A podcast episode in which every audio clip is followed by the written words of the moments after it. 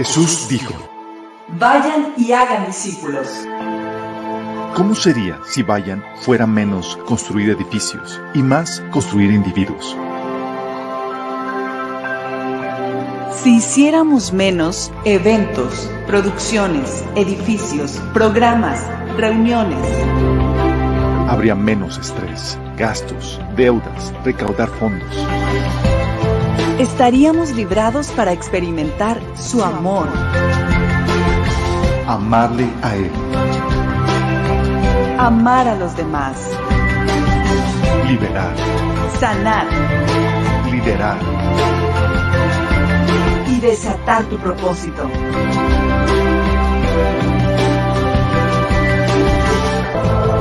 Esto es discipulado. Esto es la iglesia. Digo, da font. En la página de minaschurch.org. Bueno, pero el libro, pero el libro está en la fondo. El libro está en la font, pero el bosquejo del estudio que vamos a ver el día de hoy está en la página minaschurch.org. En la última, en la sección de últimos posts, van a encontrar eso, o en la sección de predicaciones. Para que los ya nos hackearon aquí.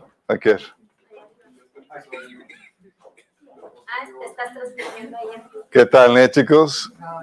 Van a tener dos de mí ahora, chicos. Como si uno no fuera suficiente.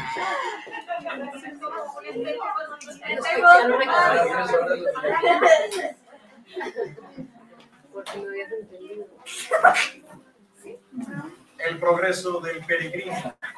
Ahora.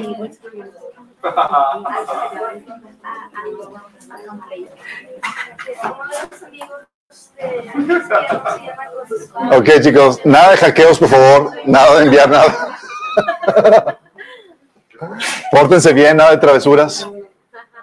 Ok, chicos, vamos a comenzar con una oración. Sale, tenemos mucho que ver y no quiero que dure la hora y media. Digo, las dos horas que a veces dura. Como quiera, ustedes están acostumbrados. Como quiera, se les hace menos porque pues, les damos ahí panecito, cafecito y todo. Ya tienen su guarnición lista ahí en sus... Vamos a orar, chicos.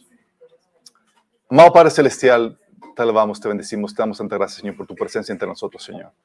Ahora queremos pedirte, Padre, que tú hables a través de mí, Señor. Que nos des revelación, sabiduría y entendimiento, Señor, acerca de tu reino, Señor, tus secretos, tus cosas, Padre. Porque podamos crecer en sabiduría y por medio de ella, Señor, podamos producir todo el fruto que tú deseas en nuestras vidas. Que podamos ab- abundar en el fruto, Señor, y así probar que somos tus discípulos. Quita todo operar del enemigo, Señor, despeja el ambiente espiritual y que tu presencia, Señor, se pueda mover con toda libertad, Señor. Bendice a los que estamos aquí y a los que nos están sintonizando donde quiera que nos están viendo, Señor. En nombre de Jesús. Amén. Ok, chicos. Esta es la, la tercera parte de, de esta serie. Hemos estado leyendo partes del libro y luego hemos estado analizando. La primera parte vimos cómo se encuentra el, actor de el personaje del libro llamado Cristiano llorando porque estaba leyendo el libro y sabemos que ese libro es la Biblia. Estuvimos platicando cómo eh, la Biblia eh, tiene partes amargas,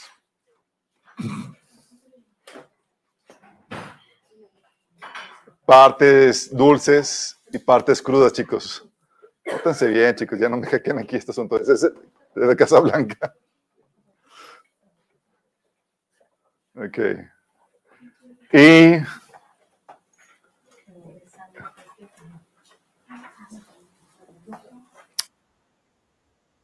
no podemos quitarle ninguna de esas partes, chicos.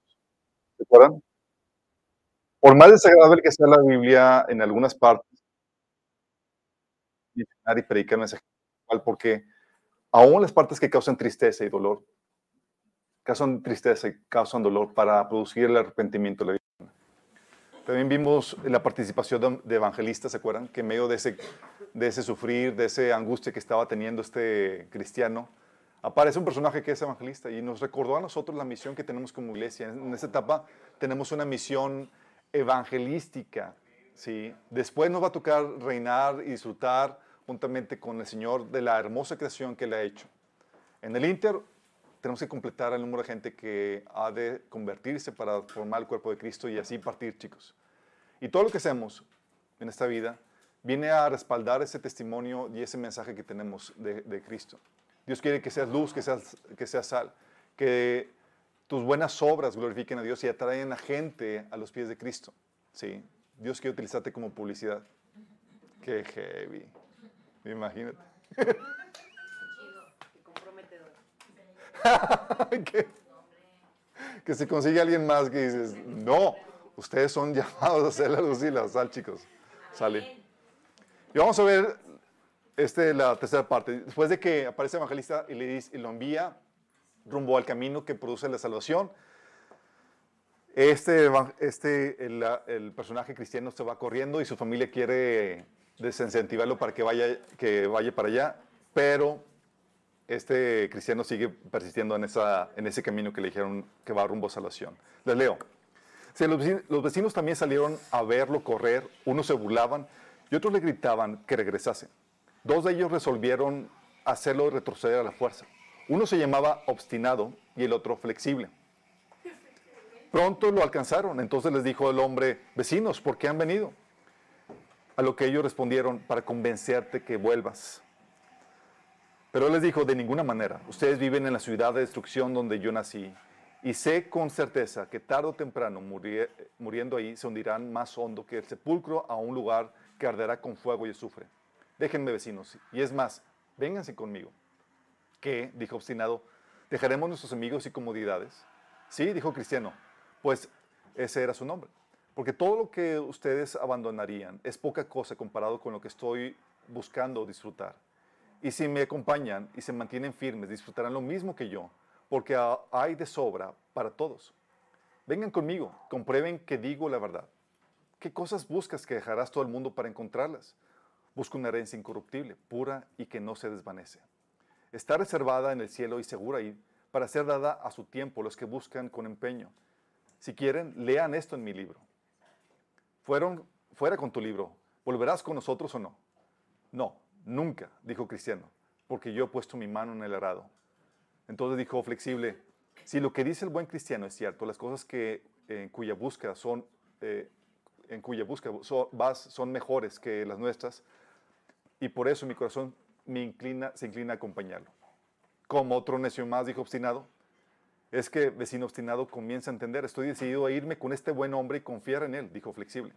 Dirigiéndose al cristiano, continuó diciendo, ¿sabes tú el camino a este lugar en el lado? Un hombre llamado evangelista me ha indicado una puerta angosta que hay más adelante y ahí nos darán indicaciones sobre el camino. Vamos pues, dijo vecino, vamos. Y ambos partieron juntos. Yo me he vuelto a mi lugar, dijo obstinado. No, lo, no le voy a hacer caso a un señor tan equivocado y fantasioso. Cuando obstinado se hubo retirado, cristiano y flexible tomaron su camino para la llanura conversando de esta manera. Vamos, vecino cristiano, ya que solo quedamos nosotros dos, cuéntame más acerca de las cosas, de cómo son las cosas y cómo disfrutar de aquellas cuando lleguemos. Cristiano respondió, hay un reino eterno donde la muerte no puede entrar y donde viviremos para siempre. Bien dicho, ¿y qué más? Nos serán dadas coronas de gloria y vestiduras resplandecientes como el sol en el firmamento. Esto es hermoso. ¿Y qué más? Ahí no habrá llanto ni dolor porque el Señor del reino limpiará toda lágrima de nuestros ojos. Bien, mi amigo, me alegro mucho oír estas cosas. Vamos, apuremos el paso. Pero Cristiano dijo, no puedo ir tan a como quisiera por esta carga que llevo en mis espaldas. Ahora bien, cuando terminaban de conversar, se aproximaron a un pantano cenagoso que había en medio de la llanura, y ambos, por no estar atentos, cayeron en el cieno. El nombre del pantano es desconfianza o desaliento.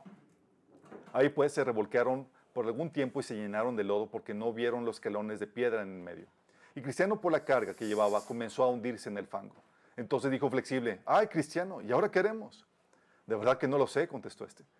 Con esto flexible empezó a perder la paciencia y dijo a su compañero, ¿es esta la felicidad de que me hablaste? Si tan mala suerte hemos tenido al comenzar, ¿qué podemos esperar ahora que, eh, ahora, eh, desde ahora hasta terminar nuestro viaje? Si salgo de esta con vida, te dejaré disfrutar solo de aquel país. Haciendo unos esfuerzos despiadados, logró salir del pantano y por el lado que quedaba cerca de su casa, allá se fue y Cristiano no lo volvió a ver. De manera que Cristiano quedó para arreglársela solo en el pantano de la desconfianza. Siguió luchando para llegar a la orilla más retirada de su casa y más inmediata a la puerta de angosta, pero pudo llegar, pero no salir del pantano por la carga que llevaba sobre su espalda. Pero vi llegar en mi sueño a un hombre cuyo, nombre es Auxilio, quien le preguntó qué hacía ahí. Señor, dijo Cristiano, un hombre llamado evangelista, me dirigió hacia aquella puerta para que escapara de la ira venidera, y cuando iba en camino caí aquí. Entonces Auxilio le dijo, pero ¿qué no buscaste los escalones? El miedo se apoderó de mí de tal manera que tomé el camino más corto y caí en este pantano. Dame la mano. Se la dio y Auxilio le sacó tierra firme, manteniéndole, eh, manteniéndole segura su mano. Pero Cristiano se le acercó y le preguntó, Señor, ya que por este rumbo es el camino desde la ciudad de destrucción a la puerta aquella, ¿no se podría arreglar este camino para que los pobres viajeros puedan pasar más seguros por aquí? Este pantano, dijo Auxilio, es causado por los muchos temores y dudas que se asientan. Se ha tragado al menos 20.000 coches llenos de instrucciones sanas. Es un lugar que no tiene arreglo. Es un lugar donde llegan y se quedan continuamente toda la sociedad y el fango que se produce tras la convicción del pecado. Y por eso se, se llama pantano del desaliento. Pero cuando el, pecado, el pecador se vuelve consciente de su condición, de, entonces su- surgen de su alma muchos temores, dudas y aprensiones desalentadoras, todos los cuales se reúnen y se sientan en este lugar. Y ese es el motivo del mal estado de este terreno.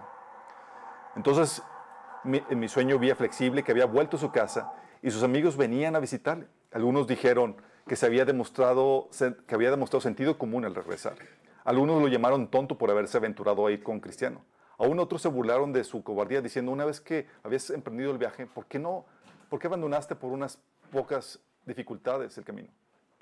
Al principio flexible estaba medio avergonzado y no se atrevía a levantar la cabeza, pero después de un tiempo recobró su confianza y comenzó a, hacer burla del pobre cristiano. Ok, chicos, esta es la historia. Vamos a ver algunas cuestiones de aquí. Tenemos a la- varios personajes, al obstinado, flexible y el pantano del desánimo, chicos. Y auxilio. Y auxilio, obviamente. Vamos a hablar de auxilio después. Obstinado, chicos. Es el de aquella persona de voluntad firme, pero en lo malo. ¿Pero qué? Pero en lo malo. Voluntad firme en lo malo. Que persiste, que es obstinado en hacer lo malo, chicos. Tiene una voluntad firme, de hierro, pero persistir, para persistir en lo que es lo malo. No, hace atención, no, no atiende al llamado del Señor. El pasaje de Hebreos 4, del 7 al 11 te da una idea de esta actitud, porque lo vemos muy, segu- muy seguidamente en el pueblo de Israel. Dice Hebreos 4, del 7 al 11. Por eso el Espíritu Santo dice, cuando oigan hoy su voz, no endurezcan el corazón como lo hicieron los israeli- israelitas cuando se rebelaron aquel día que me pusieron a prueba en el desierto. Ahí sus antepasados me tentaron y pusieron a prueba mi paciencia a pesar de haber visto mis milagros durante 40 años. Por eso estuve enojado con ellos y dije, su corazón siempre se aleja de mí. Rehusan hacer lo que les digo. Así que en mi enojo les juré, ellos nunca entrarán en mi lugar de descanso. Por lo tanto, amados hermanos, cuidado. Asegúrense de que ninguno de ustedes tenga un corazón maligno e incrédulo que los aleje del Dios vivo.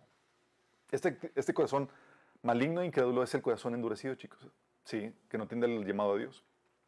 Adviértanse unos a otros todos los días mientras dure ese hoy, para que ninguno sea engañado por el pecado y se endurezcan contra Dios.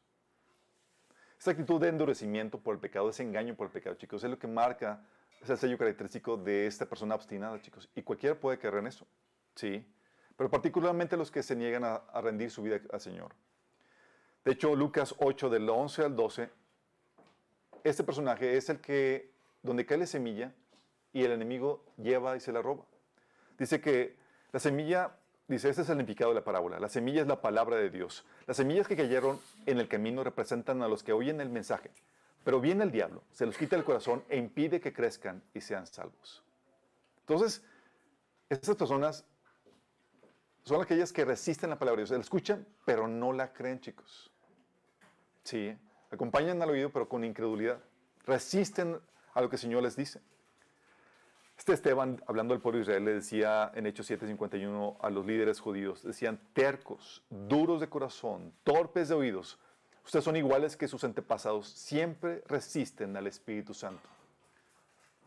Porque el obstinado, chicos, es la persona que persiste a lo malo, a la incredulidad, a la rebelión, que no atiende al llamado de Dios. Si bien hay una persistencia buena, una persistencia sana, la obstinación o la terquedad es la persistencia negativa, chicos. Todos los que resisten al llamado a la fe y al arrepentimiento caen en esta categoría, chicos. Aún en Cristo, muchos continúan con esta condición de terquedad parcial, chicos. Hemos ido al Señor, pero aún a veces nos queda lo cabezones, chicos. Se han- ¿Y qué creen que Dios hace para quitarlo?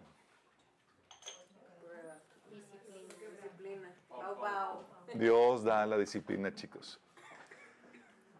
Dice Dios, ah, ¿quieres ver quién, quién es más duro en el trato? Piensas que tu corazón es maduro y el Señor se empeña en quebrantar nuestro duro corazón, chicos. Levíticos 26 pesa al Señor con esta actitud. Dices, ah, que vas a ponerte de esta manera. Dice el Señor, si ustedes no me obedecen ni ponen, ni me ponen por obra todos esos mandamientos, sino que desprecian mis estatutos, aborrecen mis leyes y dejan de poner por obra todos mis mandamientos, rompiendo así mi pacto, entonces yo mismo los castigaré con terror repentino, con enfermedades, con fiebre que los debilitarán, los harán perder la vista y acabarán con su vida. En vano sembrarán su semilla porque se la comerán sus enemigos. Yo les negaré mi favor y sus adversarios los derrotarán. Sus enemigos los dominarán y ustedes huirán sin que nadie los persiga. Luego fíjate lo que dice. Esta es la primera parte del castigo. Si después de todo esto siguen sin, obede- sin obedecerme, siete veces los castigaré por sus pecados. O sea, ¿no entendiste? Vamos a subirle volu- al, al volumen del horno. O sea, una, una cosa y luego. Lo, lo aumenta siete veces más. Y luego empieza a decir que va a darte, vale, una y otra y otro castigo y otro castigo. Luego dice en el versículo 21, si a pesar de todo esto se ponen a mí y se niegan a obedecerme, siete veces más los castigaré por sus pecados. A ver, ¿quién gana? O tú de cabezón o yo con, la, con el trato duro que te voy a dar. Y dices, bueno, ya terminó, no, no, no, en el versículo 24, dice, empieza a nombrar los, los castigos y luego el Señor dice, yo mismo los heriré otras siete veces más por sus pecados. Le sigue aumentando, chicos. Y lo mismo repite en el versículo 28. Imagínate la, lo, dices, tienes corazón duro, testarudo, obstinado, terco en hacer lo malo. El Señor también muestra esa actitud para corregirte. Y le va aumentando hasta que nuestro corazón se rinde a los pies del Señor. Hay veces, chicos, donde decimos y estamos abrumados por una persona que pasa por alguna, por alguna tribulación o dificultad, por disciplina del Señor, por sus malos caminos. Y a veces decimos, no, es que queremos evitarles esos malos, esos- esas malas, malas consecuencias y esos tratos. Pero a veces no es suficiente esas consecuencias, sino que es necesario que se les suba al horno aún todavía más para que puedan caer rendidos a los pies del Señor. A veces tienes que dejar a la persona que sufra las consecuencias, es más, a que siga cavando en su dolor, en su trato duro, hasta que pueda rendirse a los pies de Cristo. Sí. Por eso Pablo decía a los cristianos que se decía, no, pues podemos ahí comportarnos como queremos, sacrificar a los ídolos, participar en los rituales de otros dioses y demás. Y Pablo decía en 1 Corintios 10, 22, ¿qué? ¿Acaso nos atrevemos a despertar los celos al Señor? ¿Piensan que somos más fuertes que, Él? Entonces dices, no, pues yo voy a hacer lo que yo quiera. Dice el Señor, ¿really? ¿Eres más fuerte que Él? Sí. Como decía Jesús a, a Pablo, dura cosa te es dar patadas al aguijón. Sí, con Dios, Dios no va a perder en este sentido, sino que va a pelear por tu alma, por tu corazón, a veces endurecido por el pecado, y lo va a quebrantar, chicos. Y por, por eso lo mejor es flojito y cooperando. Sí. Flexible, chicos, en cambio, es el de voluntad inestable, inconstante, en lo bueno, chicos. Fíjate al contrario. Uno, con voluntad firme, fiera, pero en lo malo. Y otro con voluntad flexible, con voluntad inestable, pero para lo bueno.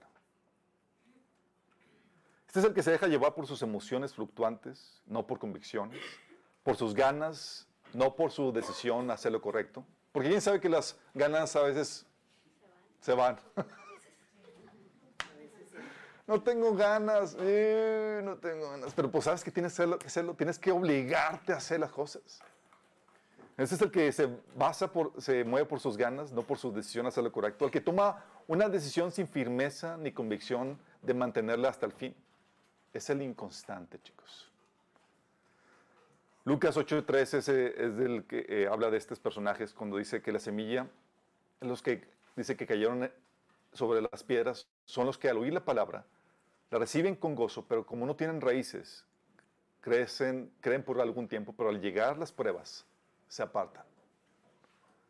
No tienen una convicción firme, entonces llegan las pruebas y ah, siempre no, porque no había una convicción firme, es inconstante en sus caminos. Dice la Biblia en Hebreos 10, 38, 39, que el justo vivirá por la fe. Y si vuelve atrás, no será de mi agrado. ¿Puede volver atrás? Claro. Por eso Señor da esta advertencia. Dice, pero nosotros no somos de los que vuelven atrás y acaban por perderse, sino que los que tienen fe y perseveran para, para, para vida. Santiago 1 del 6 al 8 dice, porque dice que pidan con fe sin dudar, porque quien duda es como las olas del mar agitadas y llevadas de un lado para otro por el viento. Quien es así no piense que va a recibir cosa alguna Señor. Es indeciso y constante en todo lo que hace. Hoy creo, hoy ya no. Me emociono, ya me desanimo. Sí. Esto aplica a todos los que toman una decisión de seguir el camino sin verdadera convicción o de forma condicionada. Y caen en esta categoría. A Dios, chicos, le interesa quedarse con los verdaderos, no los que toman una decisión de dientes para afuera o sin una verdadera convicción, chicos. Jesús reclamaba al pueblo de Israel diciéndole en Marcos 7, 6 que este pueblo de labios me honra, mas su corazón está lejos de mí. Y a veces hacemos unos votos precipitados de seguir al Señor y demás, y luego no sabemos exactamente a qué nos metemos. Sí. 1 Pedro 1 del 6 al 7 habla de que la prueba necesaria que venga a tu vida para que se pruebe que tu fe es verdadera. Dice que así que alegrense de verdad, les espera una alegría inmensa, aunque tienen que soportar muchas pruebas por un tiempo breve. Estas pruebas demostrarán que su fe es auténtica. Fíjate, ¿qué es lo que prueba que tu fe es auténtica? Las pruebas. Las pruebas. Esta, siendo probada de la misma manera que el fuego prueba y purifica el oro, aunque la fe de ustedes es mucho más preciosa que el mismo oro, entonces su fe, al permanecer firme en tantas pruebas, les traerá mucha alabanza, gloria y honra en el día que Jesucristo sea revelado a todo el mundo. ¿Qué fue? Vamos identificando al personaje, chicos. Esto podemos hacer tú y yo. luego el pantano del desánimo. ¿Qué onda con este pantano? Cuando eres confrontado en tu caminar, cuando empiezas a caminar cristiano, chicos, todos en algún punto pasamos por un tiempo donde eres confrontado con tus repetidas fallas. ¿Sí te ha pasado? Que chino, se vuelve a caer lo mismo, voy a hacer lo mismo. Y a veces uno se desanima y quiere tirar la toalla. Recuerdo cuando recién comencé, yo estaba tratando de conquistar mi tiempo devocional y fallaba. Me quedaba siempre o dormido o, se me olvidaba y demás. Hasta dije, no, Señor, esto no es para mí. Simplemente no puedo. y Señor abrí mi Biblia nada más para hacer algo, un pequeño, una pequeña meditación rápida y el Señor me confronta en 1 Corintios 16, 22, que si me lo recuerdo es donde dice que todo aquel que no ama al Señor sea maldito. el Señor me está hablando, es una cuestión de decisión. No se trata de cuántas veces caes, sino cuántas veces te levantas y persistes. Pero a veces somos confrontados por eso. A veces el desánimo, chicos, que gana es cuando ves tu propia, de, tu propia condición que la vuelves a cajetear vez tras vez, vuelves a cometer el mismo error, o tu condición de pecado dices, ching, sí. Es ahí donde a veces te gana el desánimo. Sí. También a veces te cae el desánimo cuando te das cuenta lo que implica seguir al Señor. Cuando eres confrontado con el costo que implica, cuando el Señor te pide, dame esto, tal pecado que no te habías dado cuenta que tienes que dejar. Dices, ¡Oh! dices no, no quiero. Dices, no voy a poder. Es que si me quitas esto, no voy a poder vivir, no voy a poder seguir. Necesito esto. Y te quedas ahí atorado en el pantano del desánimo. El enemigo quiere llevarte a tirar la toalla, es decir, a que dejes de luchar, a que te rindas, a que no te vuelvas a levantar, a que no cedas aquello que el Señor te está pidiendo. Porque mientras que como cristiano sigues luchando con los recursos que Dios te da, inevitablemente, vas a salir victorioso de todas las pruebas que te encuentres. Lo interesante del caso, chicos, es que no sé si se dieron cuenta de la situación, pero ambos terminan regresando atrás. La pregunta aquí, chicos, es ¿por qué?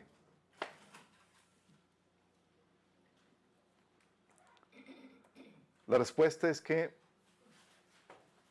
todos, incluso cristianos, estaban en busca de una mejor vida. Todos, chicos. Pero unos apostaron a lo que el mundo les ofrece y Cristiano apostó a lo que Dios ofrece, chicos. Porque aún la gente que no sigue a Cristo, la gente que abandona al Señor, lo que están buscando en realidad, chicos, es una mejor vida, que no encontraron en la fe cristiana o que no creen que puedan encontrar en la vida cristiana.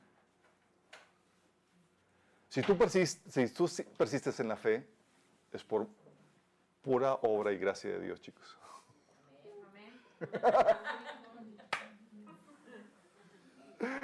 y porque estás convencido de que Dios te tiene para ti algo mejor.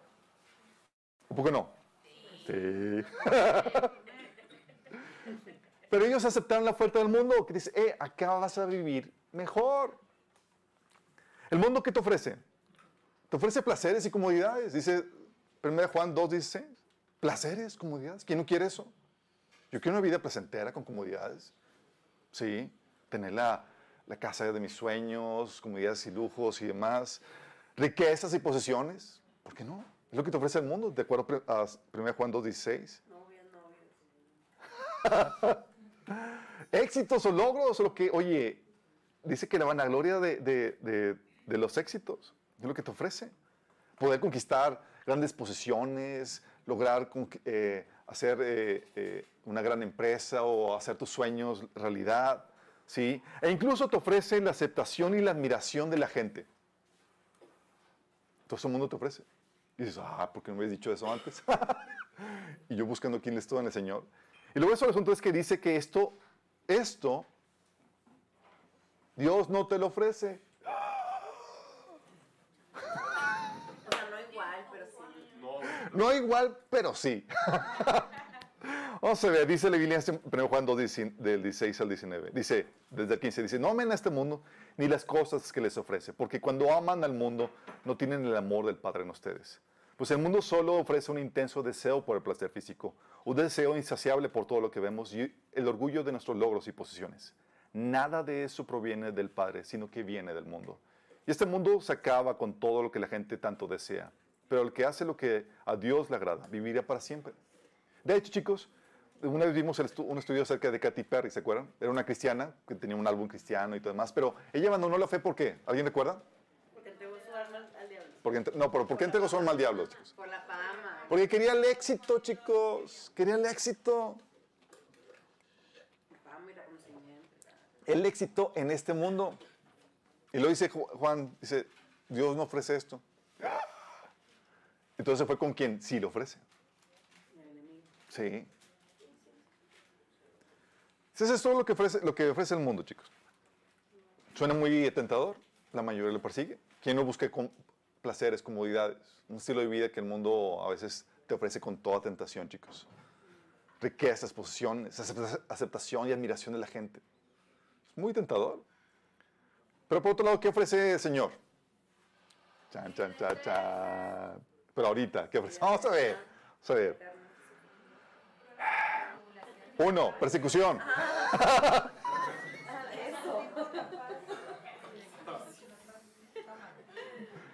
Dice, segundo Timoteo, y se lo voy a leer los versículos porque, porque muchos cristianos- no creen que el Señor ofrezca o te proponga esto. Sí. Porque tienen una noción de que vas a vivir tu mejor vida ahora como cristiano. Sí. Y tal vez te llamaron a entregar tu, a entregar tu vida a Cristo prometiéndote que vas a vivir tu mejor vida ahora. Bueno, vamos a quitar algunos mitos en ese sentido. Persecución. Segundo Timoteo 3:12 dice Pablo, es cierto, y todo el que quiera vivir una vida de sumisión a Dios en Cristo Jesús sufrirá persecución. De hecho, todos en algún lado, en algún momento lo hemos vivido cuando empezaste a seguir a Jesús y segui- por seguirlo a Él y sus principios más, te han perseguido familiares, sí, compañeros y demás, amigos, sí. También el desprecio del mundo. Ahora es el patito feo, el fanático. Sí. Dice Juan 15, de 18 al 19. Si el mundo los odia, recuerden que a mí me odió primero. Si pertenecieran al mundo, el mundo los amaría como a uno, de, su- a uno de los suyos. Pero ustedes ya no forman parte del mundo. Yo los elegí para que salieran del mundo, por eso el mundo los odia. O sea, tacha. A, a Dios admiración, a Dios respeto de la gente del mundo. De hecho, Juan 17, 4 dice, yo les he dado tu palabra y el mundo los aborreció, porque no son del mundo como tampoco yo soy del mundo. Tómala. Desprecio del mundo, chicos. Odio del mundo. También sufrimiento. Algunos que apenas son nuevos y demás dicen, pues ¿a qué me invitaron a ser cristiano, hombre? Yo así no me la Dice Filipenses 1:29, pues a ustedes se les dio no solo el privilegio de confiar en Cristo, sino también el privilegio de sufrir por Él. Hechos 14:22 dice, Pablo y Bernabé animaban a los cristianos diciéndoles que era, es necesario que a través de muchas tribulaciones entremos al reino de Dios. De hecho, Jesús te prometió en Juan 16:33 que en este mundo tendrás aflicción. Chin. Tiene una- un propósito. Dime la parte bonita, por favor.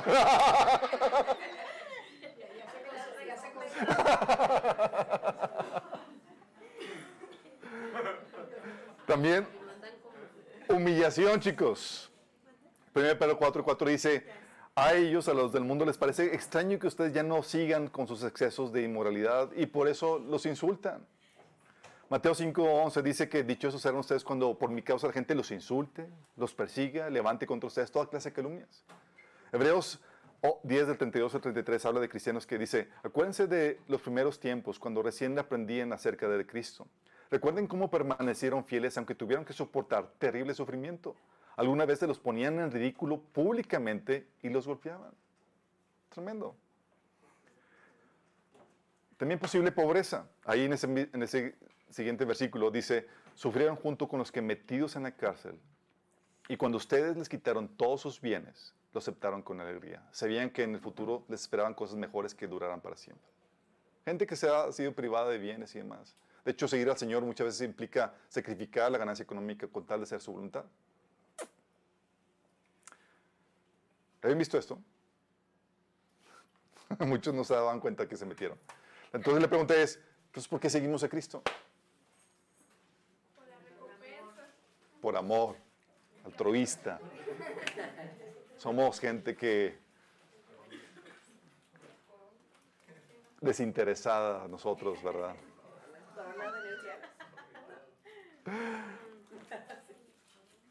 La verdad es que nuestra esperanza principal no es para esta etapa. Dice 1 Corintios 15, 19 que si nuestra esperanza en Cristo es solo para esta vida, somos los más dignos de lástima de todo el mundo. Nuestra principal, nuestra principal esperanza es para la etapa que sigue, chicos. Mateo 19, del 28 al 29, después de que Pedro les preguntó a, a Jesús, Señor, hemos dejado nosotros todo por seguirte, ¿qué recibiremos a cambio? ¿No crees que Jesús lo reprendió diciendo, Pedro, no seas interesado?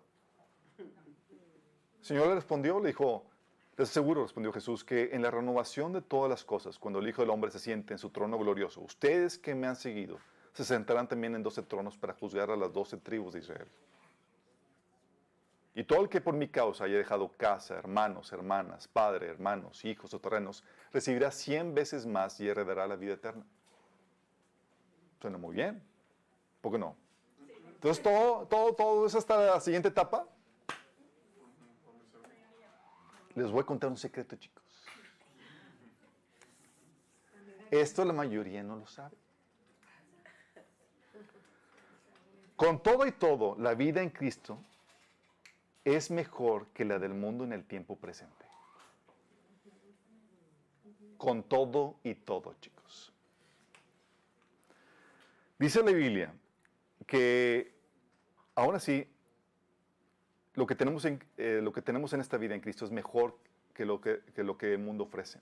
1 Timoteo 4.8 dice, el ejercicio corporal para poco es provechoso, pero la piedad para todo aprovecha, pues tiene promesa de esta vida presente y de la venidera. ¿Alguien sabe lo que es piedad, chicos? Misericordia. Nope. Piedad es una vida de sumisión a Dios, chicos. Piedad es sumisión a Dios. Estoy hablando que la sumisión a Dios ofrece una promesa para esta vida y para la que viene, chicos. O sea, hay una promesa para esta vida. Pero esto es un secreto que pocas se dan cuenta por el engaño y por la ignorancia a los recursos que Dios nos, da para obtenerla. ¿A qué me refiero con el engaño, chicos?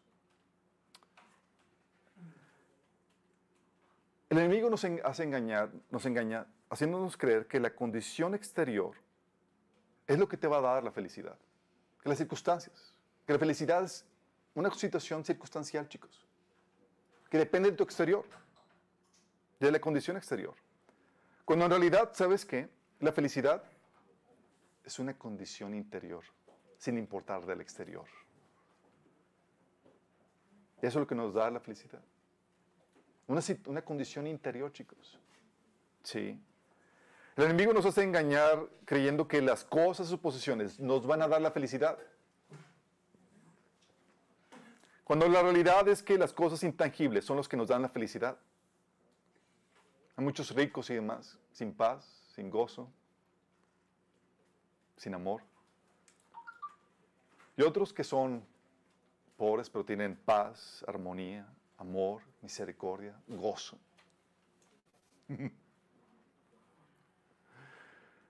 Pero cuando el enemigo te hace creer que tú requieres de esas cuestiones superficiales para ser feliz, tú no compras lo que Dios ofrece.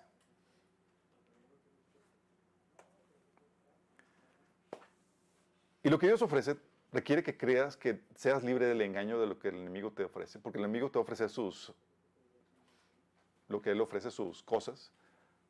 Si tú le crees a él, de que requieres lo que él te ofrece para ser feliz.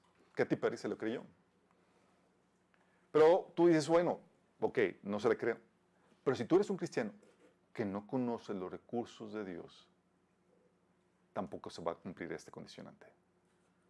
La Biblia te dice en 2 Pedro 1.3 que su divino poder, al darnos conocimiento de aquel que nos llamó por su propia gloria y excelencia, nos ha concedido todas las cosas que necesitamos para vivir como Dios manda.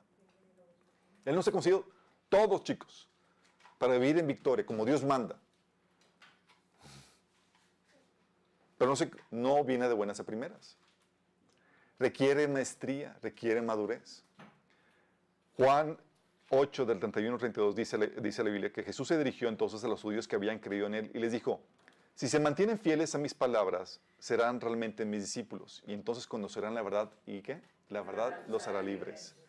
Fíjate que la libertad, esta libertad de la opresión, de la depresión, de- del pecado y más, viene solamente como condicionante después de qué? Después de que conociste la verdad, después de exponerte a las enseñanzas de Jesús. No viene nada más por tu conversión, viene por el proceso de enseñanza, chicos. Requiere- es decir, se requiere discipulado, se quiere enseñanza, se quiere dominio sobre las enseñanzas de Jesús para alcanzar esto. Y es ahí donde llega la pregunta, esto suena medio raro. ¿A ¿Poco realmente lo interno, lo intangible, eh, es lo que da una mejor vida, chicos? ¿Qué base bíblica tenemos para eso?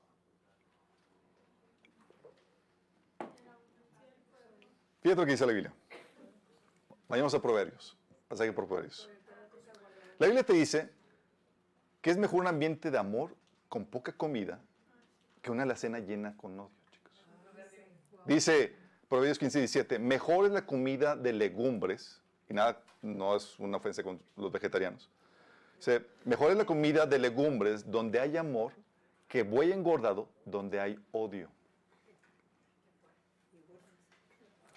Y el mundo te enseña que es mejor la comida pomposa, chicos. Sin importar el ambiente. Y muchos lo compran. Sí.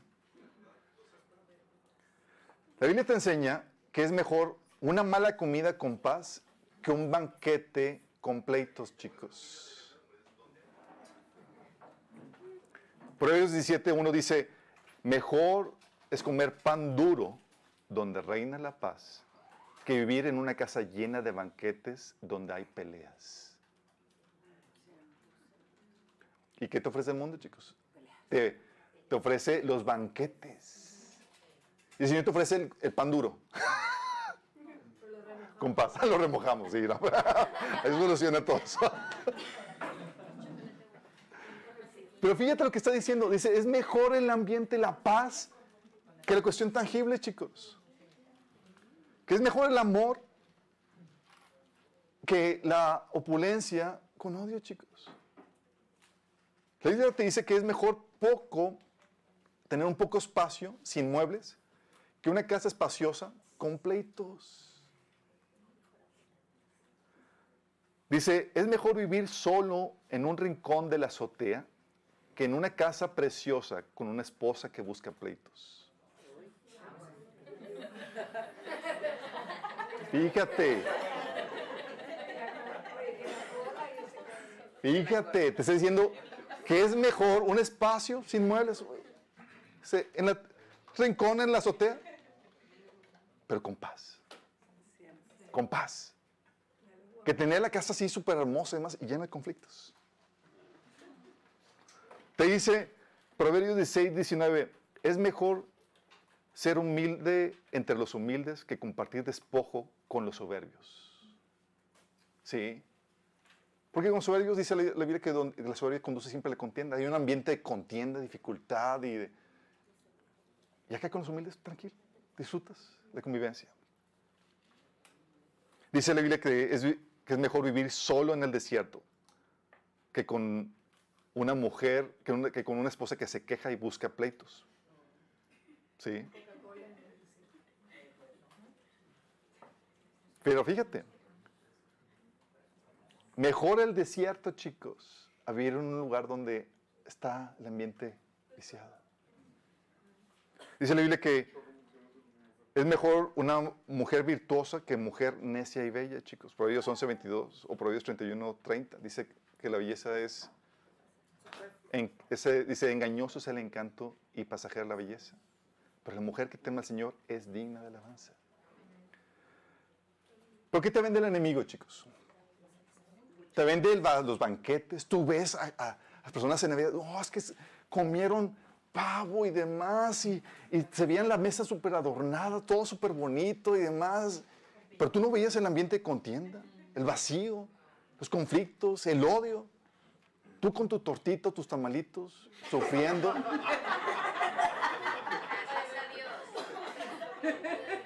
Pero en paz. Pero si tú le compraste al enemigo la idea de que es más importante esas cosas superficiales, ¿sí? que las cosas intangibles, tú no vas a disfrutar la bendición que Dios te está dando en esa paz, en ese amor. ¿Me explico? Tú no vas a disfrutar eso. Tú vas a estar diciendo, chin, no tengo eso. Cuando ellos anhelan tener esa paz que tú estás teniendo. Miren chicos, el enemigo va a ofrecerte cosas horribles con apariencia de belleza y de felicidad. Es el reino de las apariencias, chicos. Te va a ofrecer el mundo, pero con muerte. Mateo 4 del 8 al 9 te dice, Satanás le mostró todos los reinos del mundo y la gloria de ellos y le dijo, todo esto te daré si postraron me. Me ofrece todo. Pero Jesús te dice, Mateo 16, 26, ¿y qué beneficio obtienes si ganas el mundo entero, pero pierdes tu propia alma? ¿Hay algo que valga más que tu alma? Porque el mundo es lo que te, lo que te ofrece el enemigo. Todo esto, pero con muerte. Te ofrece riquezas, pero con aflicción, chicos. 1 Timoteo 6 días que dice, el amor al dinero es la raíz de toda clase de mal. Y algunas personas, en su intenso deseo por el dinero, se han desviado de la fe verdadera y se han causado muchas heridas dolorosas. Sí, de está el dinero, pero con dolor y aflicción. Y tú diciéndolo, sin valorar la paz, el gozo que el Señor te está dando aún en medio de tu pobreza. Tú dices, yo quiero eso, yo quiero ser rico. Te ofrece aprobación con esclavitud. En Juan 12, del 42 al 43, hablaba de que muchos que creyeron en Jesús no le confesaban porque temían que los fariseos los expulsaran de la sinagoga. Estaban presas de la opinión del que dirán. No podían ser libres para decir lo que querían porque si no los reprobaban. Te ofrece el enemigo placeres sin sentido, sin propósito. Salomón, en Eclesiastés 2 del 1 al 2 dice, me dije, vamos, probemos los placeres, busquemos las cosas buenas de la vida. Pero descubrí que eso también carecía de sentido. Entonces dije, la risa es tonta. ¿De qué sirve andar buscando placeres? Satanás te ofrece el éxito sin trascendencia, chicos. Gente que se vive gastando su vida en proyectos, en negocios, más dieron su vida por, por cosas que van a perecer. Toda su vida dando en algo y luego lo pasan la herencia a alguien y así le sumaron. Dice Eclesiastés 2 del 4 al 11. También traté de encontrar sentido de la vida edificándome enormes mansiones y plantando enormes viñedos, hice jardines y parques y los llené con toda clase de árboles frutales. Construí represas para juntar agua con la cual regar todos mis huertos florecientes. Compré esclavos y esclavas y otros nacieron en mi propiedad. También tuve enormes manadas y rebaños, más que cualquiera de los reyes que vivieron en Jerusalén antes que yo. Junté grandes cantidades de plata y de oro, el tesoro de muchos reyes y provincias. Contraté cantores estupendos, tanto hombres como mujeres, y tuve muchas concubinas hermosas. Tuve todo lo que un hombre puede desear. De modo que me hice más poderoso que todos los que vivieron en Jerusalén antes que yo, y mi sabiduría nunca me falló. Todo lo que quise lo hice mío. No me negué ningún placer. Hasta descubrí que me daba gran satisfacción trabajar, la recompensa de toda mi labor. Pero, pero al observar todo lo que había logrado con tanto esfuerzo, vi que nada tenía sentido. Era como perseguir el viento. No había absolutamente nada que valiera la pena en ninguna parte. Tómala. Éxito sin trascendencia. ¿Y el mundo te ofrece el éxito, chicos? Sin sentido, sin trascendencia. Y aparte te ofrece un terrible vacío, chicos. Salomón lo experimentó, él decía en el capítulo 1, versículos 2 y 8, dice, nada tiene sentido, dice el maestro, ningún sentido en absoluto. Dice, todo es tedioso, imposible de describir. No importa cuánto veamos, nunca quedamos satisfechos. No importa cuánto oigamos, nada nos tiene contentos. Terrible vacío. ¿No es lo que te ofrece? Y aparte, terribles consecuencias. Dice Proverbios 19.3 que la gente arruina su vida por su propia necedad y después en- enoja con el Señor. Porque si bien el enemigo te puede ofrecer un breve espacio donde, wow, tú parece que tú estabas marchando súper bien, cuando no se cuenta que van a sufrir las consecuencias de todo lo que estu- estuvieron sembrando. Porque Dios no puede ser burlado. Proverbios 1 del 30 al 32 dice, por cuanto no siguieron mis consejos, sino que rechazaron mis reprensiones, cos- cosecharán el fruto de su conducta. Se atarán con sus propias intrigas. Su desobediencia e inexperiencia los destruirán. Su complacencia y necedad los aniquilarán. De hecho, decía un, personaje, Jim Rohn, decía, todos debemos sufrir uno de los dos dolores. El dolor de la disciplina o el dolor del arrepentimiento por las consecuencias. No te escapas. Unos quieren evitarse el dolor de la disciplina, de la obediencia, y terminan sufriendo el dolor del arrepentimiento al vivir las consecuencias. Luego con un fruto que trae el ambiente del infierno a la tierra, chicos. ¿Por qué? Porque dice la Biblia, Santiago 3, 19, 15, que la envidia y el egoísmo no forman parte de la sabiduría que provee de Dios. Dichas cosas son terrenales, puramente humanas y demoníacas. Pues donde hay envidias y ambiciones egoístas también habrá desorden y toda clase de maldad. De repente dices, oye, ¿por qué te sigue el ambiente? con-?" Hay gente que, y todos los vamos enfrentando en algún punto, un ambiente así terrible de contiendas, conflictos, desagradable, donde quieres huir. Sí, puede ser en tu casa y dices, no quiero llegar a mi casa. Puede ser en tu trabajo. Sí, puede ser donde sea. Pero tú sientes ese ambiente. Es por causa de esto, chicos. Este, chicos, son las cosas que el enemigo te ofrece. Que tienen cara bien bonita. Sí, el comida grandiosa, riquezas, fama, pero con fruto sumamente desagradable y el ambiente del infierno. Y no puedes tener los dos. o sea, Dios y riquezas. O sea, sí, sí se puede. Ok, chicos, vamos a ver eso. Sí. Pero déjame aclararles esto. El cristiano sí puede recibir bendiciones económicas y demás, pero no si tú es tu enfoque conseguir eso, sabes que estás persiguiendo lo que el enemigo te ofrece. Lo que Dios ofrece es como una añadidura, no como tu prioridad en la vida. Esto, chicos, es el reino de la hipocresía. ¿Por qué de la hipocresía, chicos?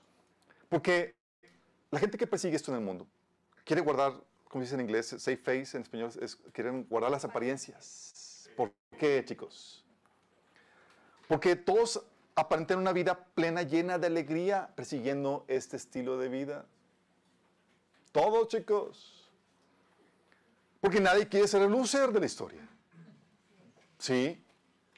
Tienes a personajes que, oye, eh, este, influencers que están yendo con el psiquiatra y demás, todos deprimidos y demás, pero al, al video sí como que, no, tienes que dar así como la apariencia de todo, wow, chuido y genial y, y que una vida exitosa y demás. Y la gente se lo traga. Sí.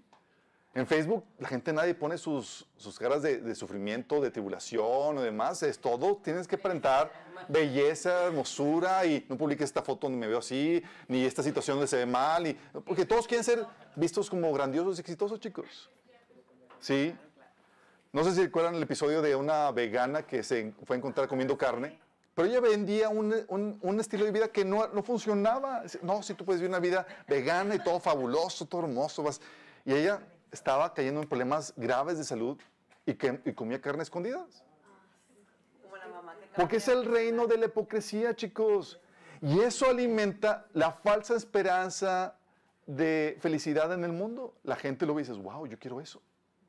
El enemigo utiliza ese deseo de la gente de guardar las apariencias para engañar al resto de la gente, a los ingenuos. De que, wow, sí, ella es feliz, es feliz, hasta que le rascas y, ups, con problemas de perturbación, de tristeza, de ansiedad, soledad, pero te venía una cara de hermosísima. ¿Sí? De hecho, hay, momentos de sinceridad de personajes que han alcanzado, han buscado esto, que se han quebrantado. Hay videos de Lady Gaga o Katy Perry llorando porque en medio de su éxito y todo lo que han conseguido, solas, sin amor. Aún Jim Carrey dijo, ¿sabes qué? Me gustaría que todos alcanzaran el éxito económico para que se den cuenta que aquí no, no, no está. Pero tú estás detrás de eso, buscando el éxito que el mundo te ofrece. ¿Un poco no? Es el reino de las apariencias, chicos. Reino de la hipocresía. Y los ingenuos lo compran. Sí, y piensan que van a ser felices con esto. Y los cristianos que compran esto, chicos, es imposible que sean felices en el caminar cristiano. Hay muchos cristianos amargados porque no tienen esto. A pesar de que esto no te da felicidad. Cristo te ofrece, en cambio, una mejor vida, pero con apariencia de fealdad, chicos.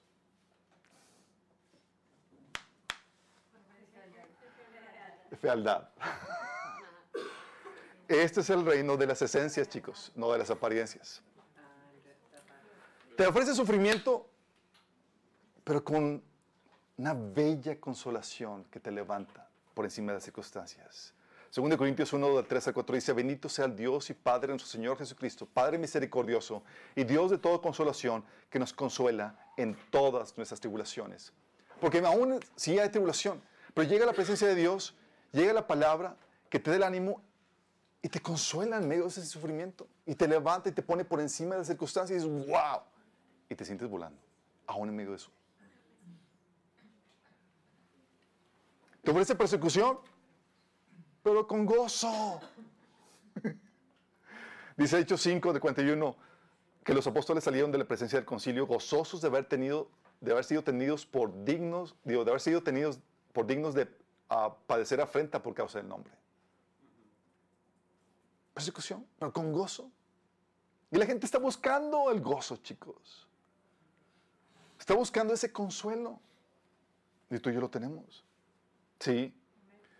Dice Hebreos 10:34, dice, además ustedes también se compadecían de los presos y, y gozosos soportaron el despojo de sus propios bienes, sabiendo que en los cielos tienen una herencia mejor y permanente. El mundo daría todo lo que fuera por tener algo de este gozo. Y tú y yo tenemos acceso a él.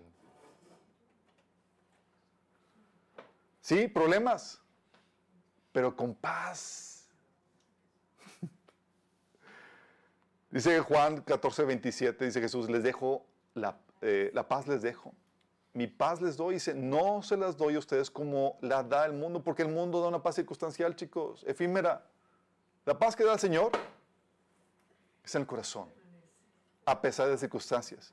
Dice Filipenses 4, 6 a 7, no se preocupen por nada, más bien en toda ocasión, con oración y ruego, presenten sus peticiones a Dios y tenle gracias. Y la paz de Dios, que sobrepasa todo entendimiento, cuidará sus corazones y sus pensamientos en Cristo Jesús. Esa paz que sobrepasa todo entendimiento, chicos. Han venido gente con nosotros, gente que ha conquistado un montón de cosas en el mundo, rango, posición y demás, pues no siento paz. La angustia, el estrés, ataques de pánico y demás. Y nosotros, sin esas cosas que tiene el mundo, pero con una paz. ¿Cuánto darías por eso? Sí, con sacrificio, pero con una realización eterna, chicos. Dice Pablo en 2 Corintios 4, 16 al 17. Por tanto, no nos desanimamos, al contrario, aunque por fuera nos vamos desgastando, por dentro nos vamos renovando día tras día. Pues los sufrimientos ligeros y efímeros que ahora padecemos producen una gloria eterna que vale muchísimo más que todo sufrimiento. Dices, wow, sí, estoy viviendo por con trascendencia. Viene recompensa y estoy viviendo por una causa eterna. No que va a pasar. No que va a perecer. Sí, con pobreza, pero enriqueciendo a muchos. Dice Pablo, 2 Corintios 6, 2, aparentemente tristes, pero siempre alegres, pobres en apariencia, pero enriqueciendo a muchos, como si no tuviéramos nada, pero poseyéndolo todo. Con una llenura, chicos, que satisface nuestro corazón. Mientras que el enemigo ofrece un vacío, donde dice, nada tiene sentido, nada me satisface. Aquí el Señor dice Romanos 5, 5 que sabemos con cuánta ternura nos ama Dios, que nos ha dado el Espíritu Santo para llenar nuestro corazón con su amor. ¿Saben cuánto daría el mundo por tener este corazón rebosando del amor de Dios que satisface? Pero tú estás embobado con lo que el mundo ofrece. Es que yo no tengo ese éxito económico, yo no tengo la camioneta del año, mira qué padre están comiendo su, su Navidad con platillos súper pomposos y demás, y yo con mis tamalitos aquí. Pero tienes una llenura, tienes un paz, tienes el gozo, tienes el amor de Dios. ¿Estás consciente? Y luego con consecuencias agradables. Proverbios 1.33 dice, todo el que me obedezca vivirá tranquilo, sosegado y sin temor del mal. 1 Timoteo 4.8 dice que la piedad, la sumisión a Dios tiene promesa para esta vida. Vivimos con consecuencias agradables, chicos. Dice que la Biblia que el fruto de la sabiduría es agradable, es apacible, chicos. Y con un fruto que trae el ambiente del cielo en la tierra. Gálatas 5:22 dice, habla de, viene el amor, gozo, paz, paciencia, benignidad, bondad, fe, mansedumbre, templanza. Esas cosas que hace que el ambiente en lugar se siente como el cielo, chicos. Salmo 133, 1 dice, cuán bueno y agradable es que los hermanos vivan en armonía. Mientras otros tienen todo lo que Satanás les ofrece, pero en contienda, sin paz, conflictos, y tú tal vez no tengas todo eso, pero tienes esto que vale muchísimo más, esta armonía. Porque este es el reino, chicos, no de las apariencias, sino de la esencia. La gente superficial no ve las cosas valiosas que son intangibles, chicos.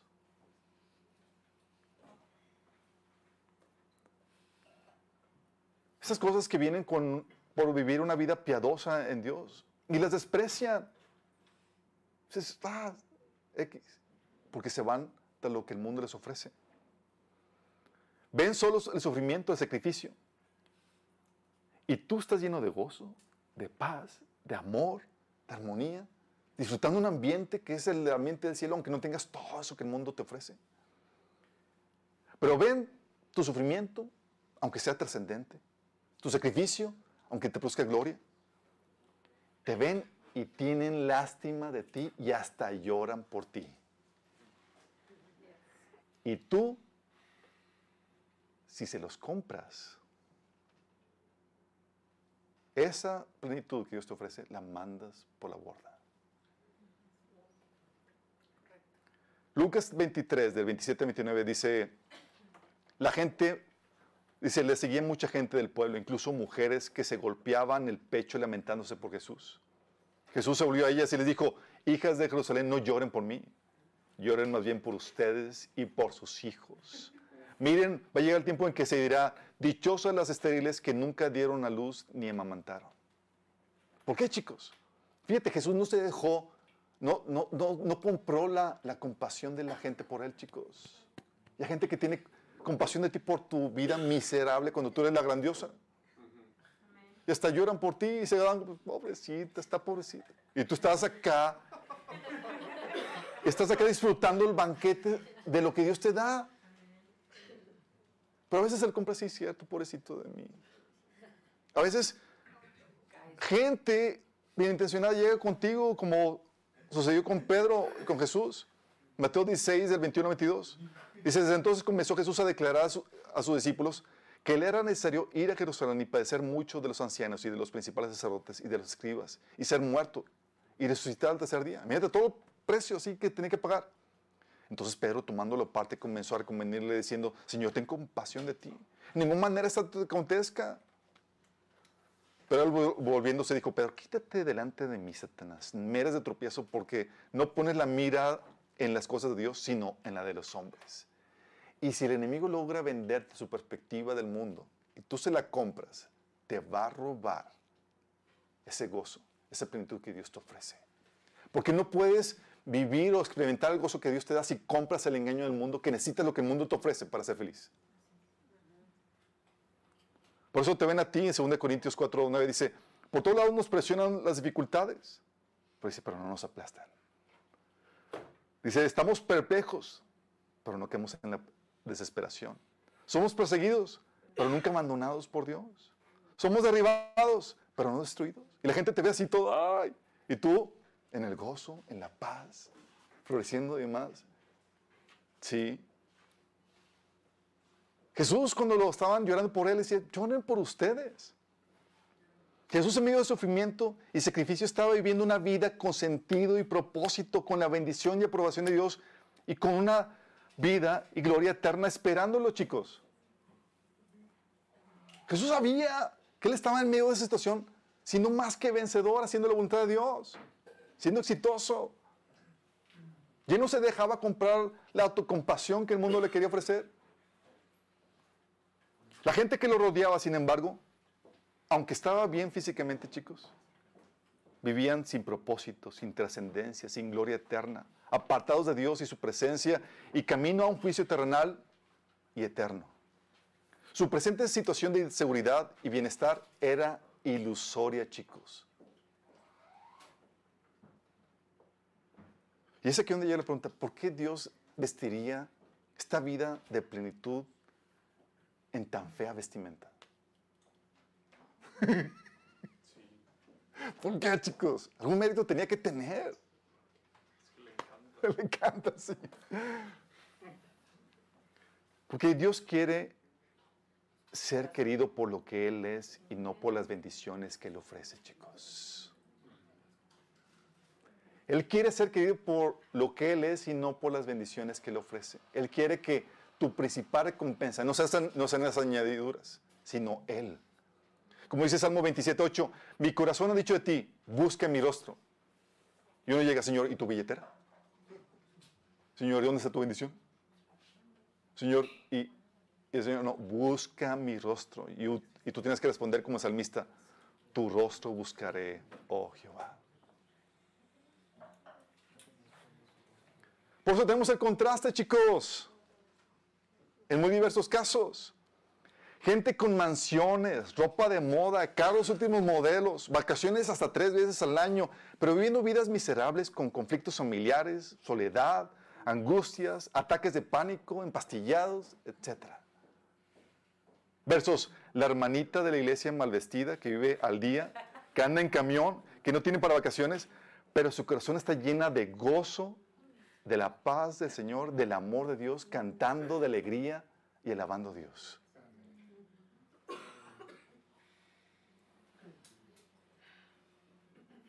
Por eso tenemos a gente alabada como exitosa y con buena reputación, pero por dentro sumergida en depresiones, temores, vacíos y vicios.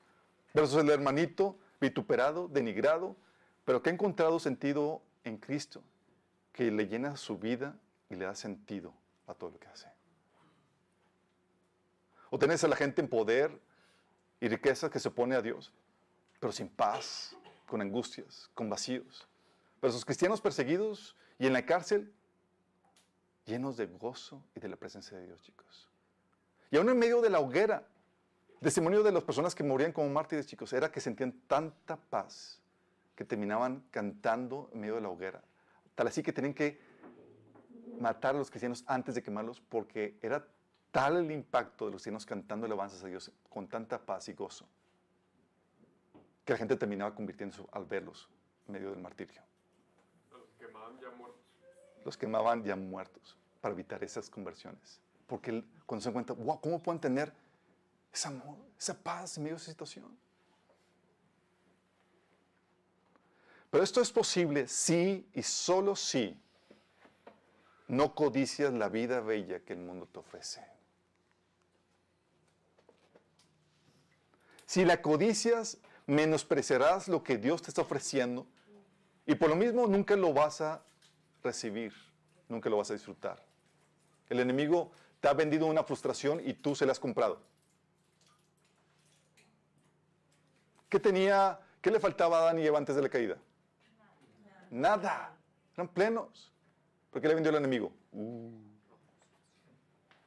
te falta esto. Le vendió una frustración. Le vendió una frustración y se la compró.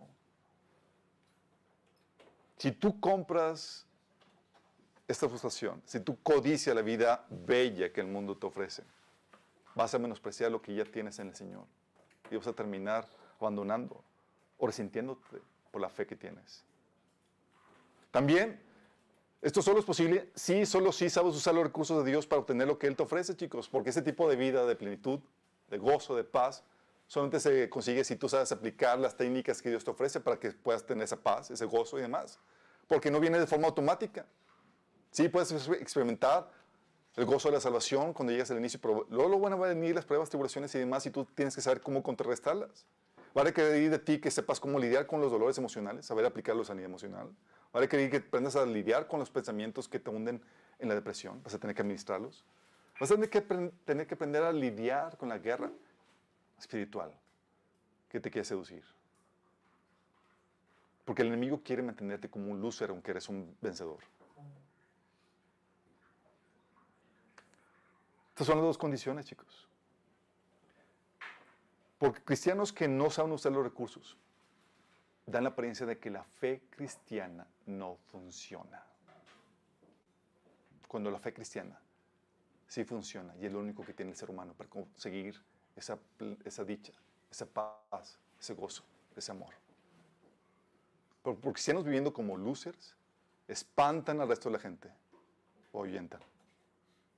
Por eso tú, como habíamos platicado, tú eres la publicidad de Dios. El hecho que vivas una vida va a traer gente. Aún en medio de tu aparente fracaso, aún en medio de tu martirio, la gente va a codiciar tu paz, tu gozo. Pero si lloras por tu situación, vas a ahuyentar a la gente. Eso es lo que pasa con muchos cristianos, chicos. Muchos, sin embargo, han intercambiado lo valioso por lo que no vale, pensando que les va a traer felicidad, chicos. Muchos han intercambiado la paz interna por el dinero o por el placer desviado, por relaciones que Dios no prueba, por placeres que no son correctos, porque compraron lo que el mundo les ofrecía. Muchas veces intercambiamos la armonía por una casa súper limpia y ordenada. Yo recuerdo de, joven, el Señor tuvo que tratarme con eso. Mis hermanas a veces me secaban canas verdes porque dejaban cosas desordenadas y demás. Y yo, pues obviamente, estaba ahí detrás de ellas, tratando de corregirles y demás. Y era puro completo, puro contienda. Llega el Señor y me dice, ¿te molesta? Recógelo. Porque no, no van a cambiar. No van a cambiar. Hay veces donde tú estás como persona que tienes que corregir, que tienes que criar a tus hijos, pues tienes que corregirlos. Hay contiendas que no se pueden evitar. Pero hay gente que no te corresponde. Tus hermanos son uno de ellos, chicos. Y ya las exhortaste una, dos, tres veces, no hacen caso. Y te desespera eso. Y a veces sacrificas la armonía. Por eso, chicos. No, no te quejes, recoge eso. Sé tú el maduro. Y guarda la armonía. Sí. A veces intercambiamos el gozo de, de agradar a Dios por la aprobación del hombre. Estás en el gozo porque estás agradando a Dios, tienes la aprobación de Dios y lo cambias por la aprobación del hombre. A veces intercambiamos la trascendencia en Dios, chicos, por las riquezas efímeras y sin sentido. Recuerdo mi papá siempre decía, se busca, busca el dinero, lo que te deja. Sí. Le decía, le dije, oye, Pau, oye, busca un libro. No, te vas a morir de hambre. Estaba ahí con el... Sí. Y el Señor estaba... Una vida trascendente. Sí. Haciendo la voluntad de Dios. En muchos chicos, por causa de que han cambiado lo valioso por lo que no vale, hay una lucha interna en su corazón. Hay un deseo de conseguir aquel ideal superficial que creen que les va a dar felicidad. Pero obtienen solamente conflicto y tristezas.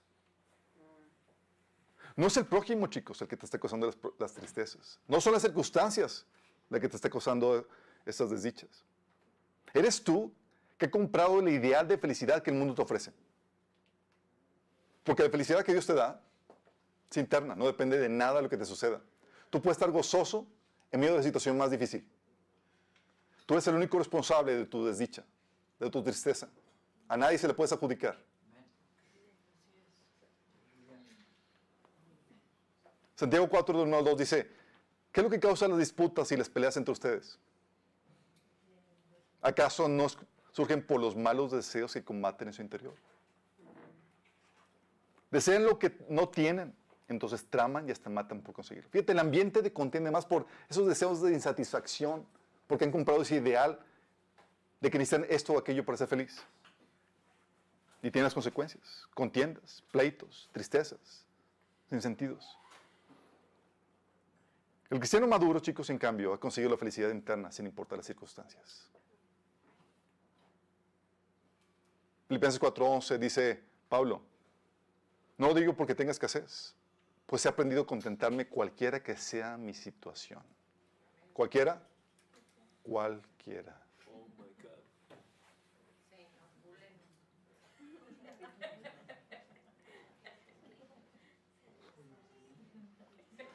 Dice Pablo, sin embargo, todo aquello que era para mí ganancia, ahora lo considero pérdida por causa de Cristo. Es más, todo lo considero pérdida por razón del incomparable valor de conocer a Cristo Jesús, mi Señor. Por Él lo he perdido todo y lo tengo por estiércol, a fin de ganar a Cristo y encontrarme unido a Él. Creo situaciones de sufrimiento en mi vida, de pesar, donde todo parecía mal. Llegaba con los pies del Señor, a llorar, a sufrir mi, mi dolor delante de Él. Y el Señor nada más me decía, ¿qué acaso yo no soy suficiente para ti? ¿Acaso que no soy suficiente para que seas feliz? Yo sí, Señor, eres suficiente.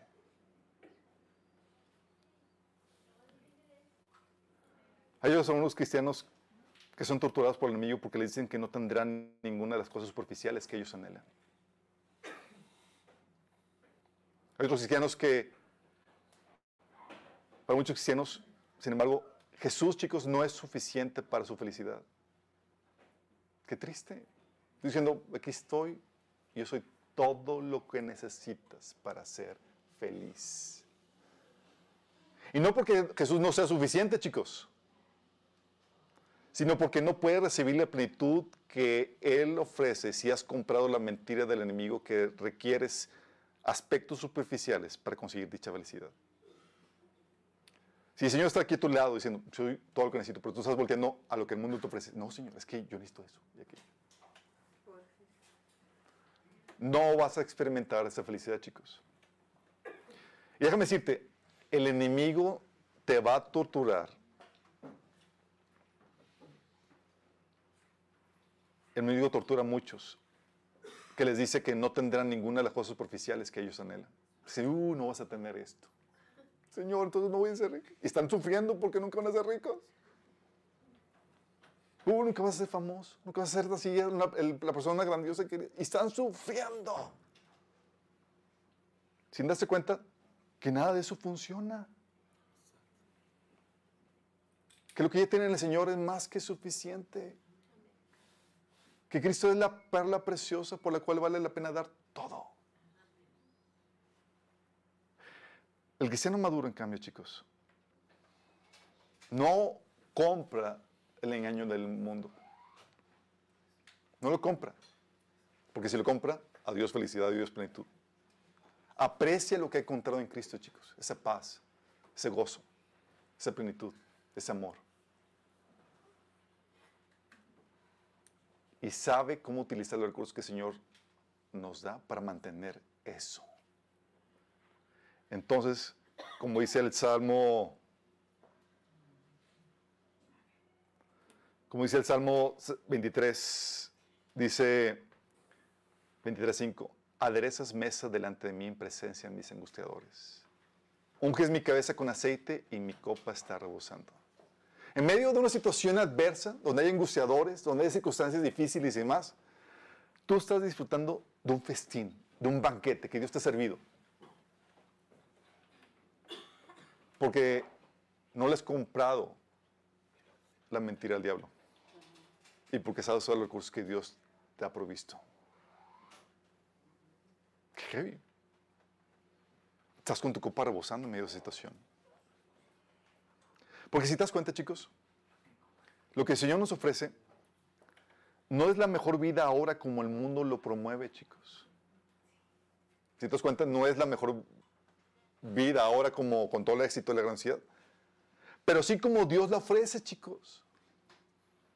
Con las cosas que realmente son importantes y satisfacen y llenan el corazón del hombre.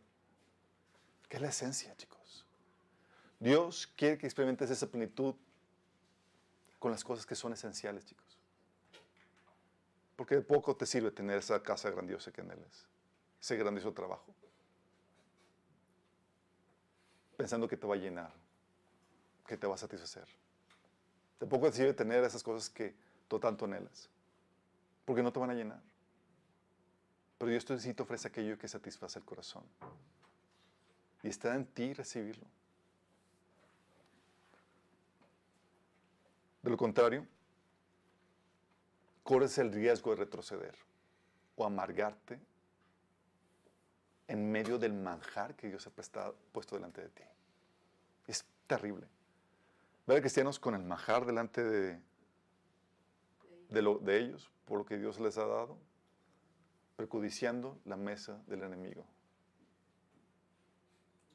viviendo infelices, sin disfrutar lo que Dios les ha concedido. ¿Lees que tú no seas de ellos? Sí, obstinado, inflexible, huyeron, retrocedieron. Pero porque ellos compraron la idea de que la mejor vida se da solamente en el mundo. Cuando la verdadera vida, la mejor vida se da solamente con Cristo. Pero aparentemente no se ve, chicos. Aparentemente no se ve. Aparentemente somos los más dignos de lástima, pero en realidad somos los vencedores. Somos los que vamos en victoria, lo que estamos disfrutando, lo que realmente vale, chicos. ¿Cuántos quisieran disfrutar de esa paz que tú tienes? De ese amor, de ese gozo. ¿Y tú cuál? si tú estás batallando en eso, analízate, porque puede ser que tú has comprado el ideal del mundo. Recuerda esto. Tu felicidad no depende de nada fuera. El Señor te ha dado todo lo que necesitas para ser feliz. Si tú te amargas la vida, es tu responsabilidad. De nadie más. Y no puedes acusar a nadie. Porque tienes en Cristo todo lo que necesitas. Mi oración es que Cristo sea suficiente para ti. Que no tengas que abandonar la mesa que Él te ofrece a cambio de la que el mundo pone delante de ti. Mi oración es que puedas ser maduro y utilizar todos los recursos que Él te da para que puedas mantenerte en esa plenitud. Porque el enemigo va a querer robártelo y tú vas a tener que saber cómo pelearlo. El enemigo va a quererte, va a llorar por ti cuando tú deberías estar llorando por ellos. Y si tú le compras esa conmiseración, el enemigo habrá ganado la batalla contigo. Hay muchos que están siendo torturados, chicos. Es que a lo mejor no voy a tener la casa de mis sueños, o no voy a tener que... Como si eso, de eso dependiera su plenitud, su felicidad. Has comprado el engaño del enemigo y por comprarlo el enemigo te está torturando. Puede que cambies tu problema y que aprecies lo que son. Yo terminé con una oración, Señor, amado, es que aún no se Tal vez tú has tenido miedo de entregarte a Cristo por, to- por todo lo que pueda implicar. Sí, cierto, habrá dificultades, habrá tribulaciones, pero en medio de eso vas a tener a Dios, su gozo, su paz, su plenitud, que vale muchísimo más que cualquier paz circunstancial que el mundo te ofrece. Si tú quieres recibir lo que el Señor te ofrece, juntamente con el perdón de pecados y la vida eterna, quiero invitarte a que hagas esta oración. Esta oración la puedes hacer si tú estás dispuesto a arrepentirte de tus pecados y a creer que Jesús es Dios que murió por ti en la cruz cumples todos los requisitos, una discusión de arrepentimiento, que le hace la voluntad de Dios por encima de la tuya, y crees que Jesús murió por ti en la cruz y resucitó para perdón de tus pecados, haz conmigo esta oración.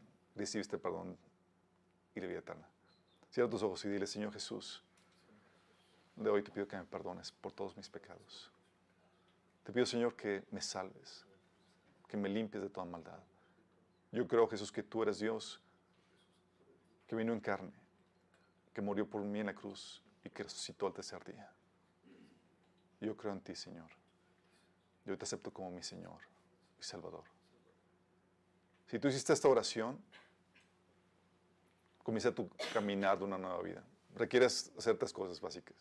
Empezar a apartar un tiempo para leer la Biblia y orar. Necesitas congregarte en una iglesia cristiana. Y necesitas empezar a ser discipulado para que puedas experimentar esa libertad y esa plenitud que Dios te ofrece. A todos los demás chicos, ¿cómo andamos?